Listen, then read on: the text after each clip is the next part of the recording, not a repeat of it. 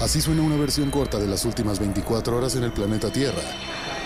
La conversación del mundo, aquí, en el Brief, con arroba el Che Arturo.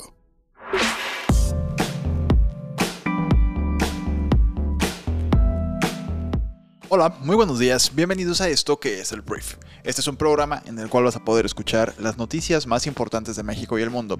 Y yo soy Arturo, soy tu anfitrión y vamos a hablar de las noticias para este viernes. Bendito viernes, llegamos al fin de semana y pues sin más que decir, comencemos con esto que es el Brief. Muchas gracias por estar aquí. Debo decir que hoy es un día en el cual se va a hablar bastante de Andrés Manuel López Obrador, pero no por lo que dijo, sino por lo que otras personas dijeron de él. Y no estamos hablando de opositores locales mexicanos, sino que estamos hablando de pues personas de otras partes del mundo.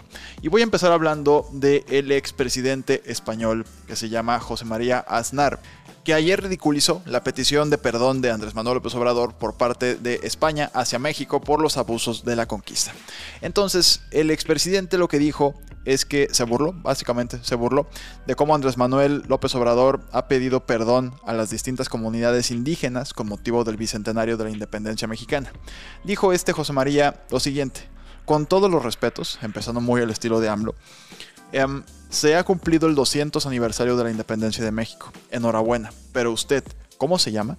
Ha interpelado retóricamente al mandatario. Andrés Manuel López Obrador. Andrés por parte de los aztecas, Manuel por parte de los mayas. López es una mezcla de aztecas y mayas y Obrador de Santander, España. Fue lo que ironizó Aznar ante el aplauso de sus asistentes. Aznar ha continuado echándole en cara a López Obrador sus palabras. Lo que dijo es, hombre, es que si no hubiesen pasado algunas cosas, usted no estaría ahí ni se podría llamar como el día de hoy se llama, ni podría haber sido bautizado ni podría haberse producido la evangelización de América. El expresidente de España ha cuestionado que el gobierno español de Pedro Sánchez no haya respondido a López Obrador y ha subrayado que el indigenismo solo puede ir contra España, no contra Estados Unidos, y dijo que el indigenismo es el nuevo comunismo. Anteriormente la alcaldesa de Madrid, que se llama um, Isabel Díaz Ayuso, ya había criticado esto mismo, y todo esto salió a relucir una vez más, porque esta carta se mandó me parece en 2019 y, o sea, la carta en la cual Andrés Manuel le pedía al rey de España, al príncipe, al rey Felipe, perdón, le pedía que pidiera perdón a nombre del gobierno o del pueblo de España a México por los abusos de la conquista. Y la verdad, nadie peló a Andrés Manuel, nadie peló la carta, nadie dijo nada. Creo que hubo una leve respuesta ahí que, pues, así como cualquier circular de todos los días. Y no fue hasta que el Papa Francisco dijo algo al respecto el pasado martes, me parece, que volvió a surgir todo esto y pues ahora el expresidente español José María Aznar, pues la verdad criticó, se burló de Andrés Manuel López Obrador y veremos qué dice el día de hoy el presidente, que generalmente no se deja. Vamos a hablar ahora del Banco de México porque ayer el Banco de México aumentó la tasa de interés a 4.75% para hacer frente a la inflación en nuestro país. En su anuncio de política monetaria este jueves, el Banco Central Mexicano aseguró que las expectativas de inflación para los próximos 12 meses y para 2022 volvieron a subir, presionados por el alza de precios en materias primas a nivel global y los cuellos de botella en producción generados por la pandemia del COVID-19. Entonces, para contener esta alza, el Banco de México, presidido por Alejandro Díaz de León, aumentó la tasa de interés referencia en 0.25% en línea con lo esperado por los analistas, a los que ya te dije 4.75%, su nivel más alto en más de un año. Muy bien, vamos a hablar ahora de Estados Unidos. Y también esta noticia tiene que ver con Andrés Manuel López Obrador, porque los senadores estadounidenses Mark Rubio y Rick Scott el día de ayer reprendieron al presidente de México por recibir al mandatario venezolano Nicolás Maduro en la reciente cumbre de la CELAC y no extraditarlo a Estados Unidos donde es requerido por narcotráfico. En una carta, los senadores de Florida también reprocharon a López Obrador haber acogido al jefe de Estado cubano Miguel Díaz Canel para la celebración del bicentenario de la independencia de México. Lo que dijeron ellos en una carta es que esperamos que su decisión de recibir al narcodictador Nicolás Maduro y al títere de la dictadura cubana Miguel Díaz Canel no sea indicativo de un alejamiento de los principios de su país en el respeto por la democracia y la libertad. Senadores, tengo la misma pregunta también yo. Pero bueno, Rubio, de origen cubano, y Scott consideraron que López Obrador incumplió compromisos internacionales sobre crimen organizado transnacional al no detener a Maduro cuando asistió a la cumbre de la Comunidad de Estados Latinoamericanos y Caribeños, la CELAC, realizada en la Ciudad de México el 18 de septiembre. Entonces, Maduro debió haber sido extraditado a Estados Unidos por narcotráfico. Asimismo, recordaron que el 26 de marzo del año 2020, el Departamento de Justicia estadounidense imputó a Maduro de narcoterrorismo y tráfico de drogas a Estados Unidos y subrayaron que hay evidencia de que supervisó el tránsito de narcóticos a través de México. Y esta es una bala pues más difícil de esquivar. La del expresidente de España de alguna forma dices, bueno, pues si es un presidente más de derecha, lo puedes esquivar, es más, puedes incluso ignorar lo que dijo este Aznar. Pero esto, por parte de estos dos senadores, que además este Rubio es uno de los senadores más influyentes del Partido Republicano, Va a ser más difícil para Andrés Manuel hablar de esto, veremos qué dice al final de cuentas, seguramente va a decir que no va a permitir la injerencia de un gobierno extranjero, pero al mismo tiempo algo que los senadores sí tienen razón es que tenemos un acuerdo para cooperar en temas de narcotráfico entre los dos países. Entonces, esto es algo que vamos a ver qué dice Andrés Manuel. Tengo curiosidad, veremos qué pasa. Sigamos hablando del país del norte de Estados Unidos porque ayer el Congreso de Estados Unidos en la Cámara de Representantes de mayoría demócrata aprobó un proyecto de ley para evitar que la administración se quede sin fondos a la medianoche de ayer y tuviera que cerrar.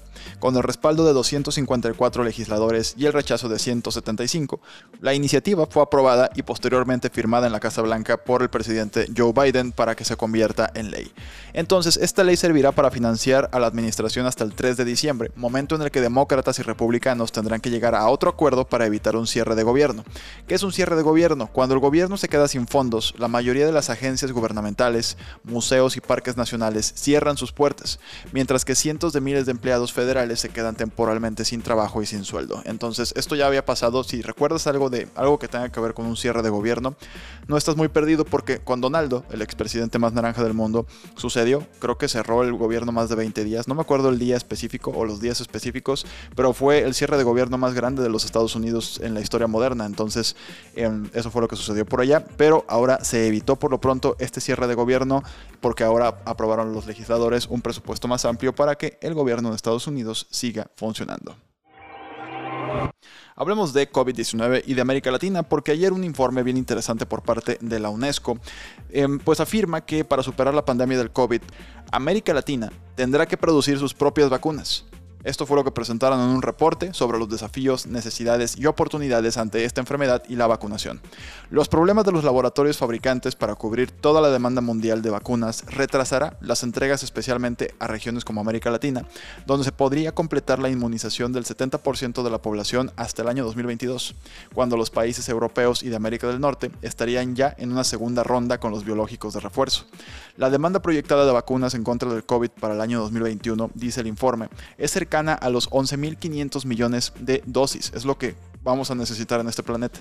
Solo para cubrir al 75% de la población mundial y alcanzar la inmunidad de rebaño.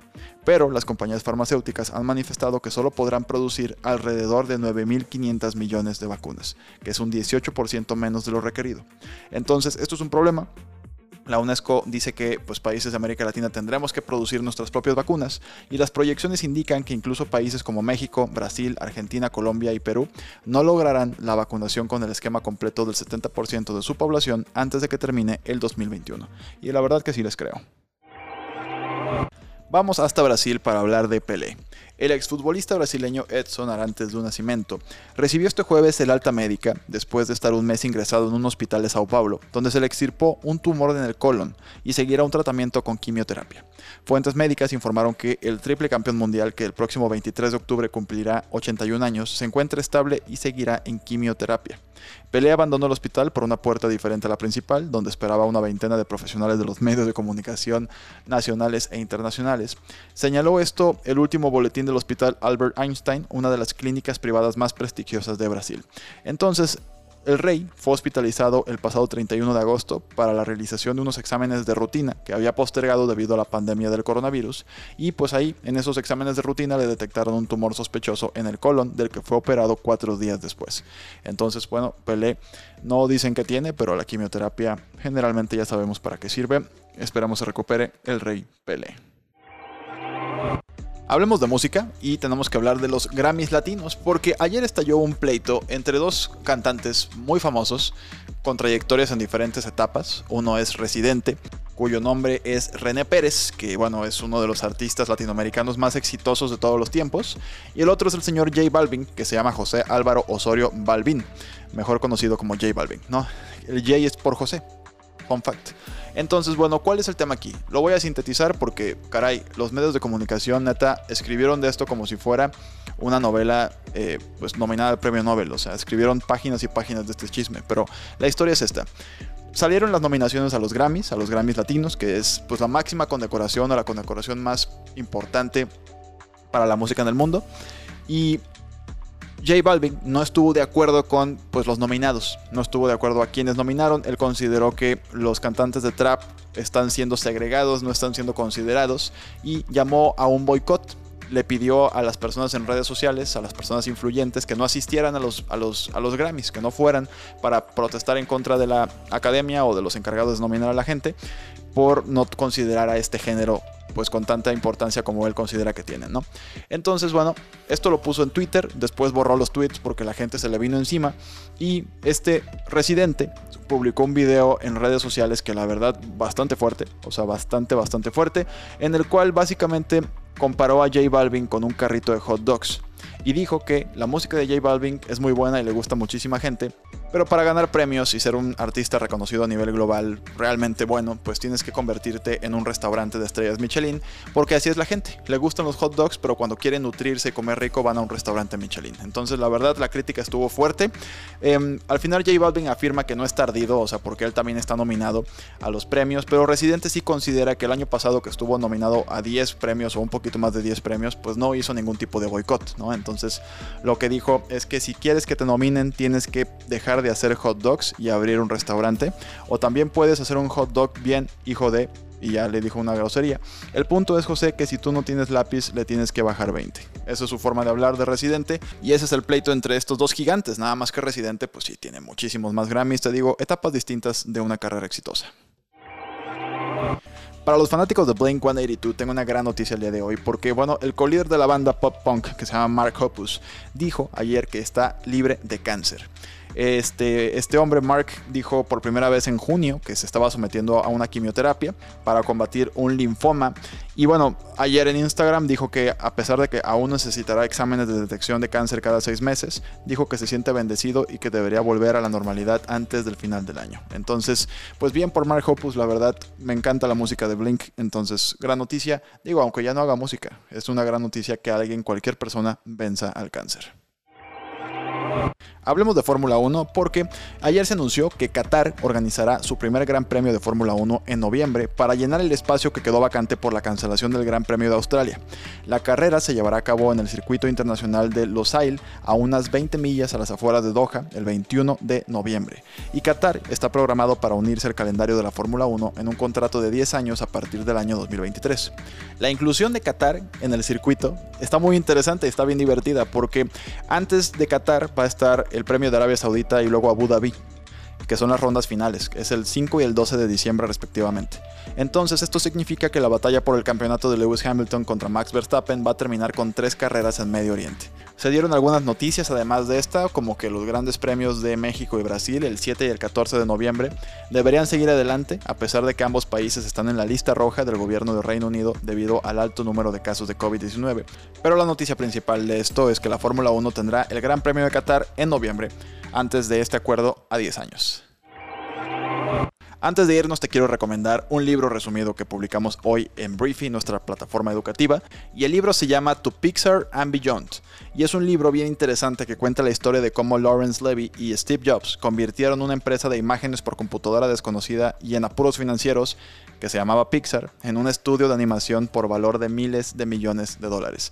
Es una de las biografías de Pixar que me pareció más valiosa, me encantó, lo resumimos, fue muy divertido de resumir, entonces puedes ir a leer o escuchar este librazo. Y la segunda recomendación que traigo para ti este viernes es los cuatro componentes para ser una persona influyente.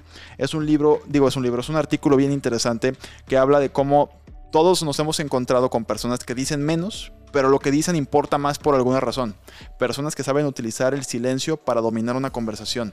Entonces, tener influencia significa más que simplemente hablar. Se trata de hacerse cargo y comprender los roles que desempeña el poder posicional, la emoción, la experiencia y las señales no verbales. Entonces, este artículo te enseña eso, de cómo puedes aprovechar estos cuatro componentes para convertirte tú en una persona influyente. Entonces, te lo recomiendo muchísimo. Y bueno, para acceder a este contenido puedes entrar a briefy.com y suscribirte. Te vamos a dar 30 días completamente gratis para que pruebes la plataforma y a partir de ahí pues ya vas a poder descargar nuestra aplicación móvil. Digo, la puedes descargar ahorita, pero no vas a poder ver nada. Este, entonces, el primer paso es ir a briefy.com, leer un poco más de quiénes somos y a partir de ahí toma la decisión de quedarte con nosotros durante 30 días y a partir de ahí veremos qué más. Entonces, gracias por estar aquí. Te agradezco mucho que hayas escuchado este programa el día de hoy y pues nos vemos el lunes en la siguiente edición de esto que es el brief. Yo soy Arturo. Adiós. you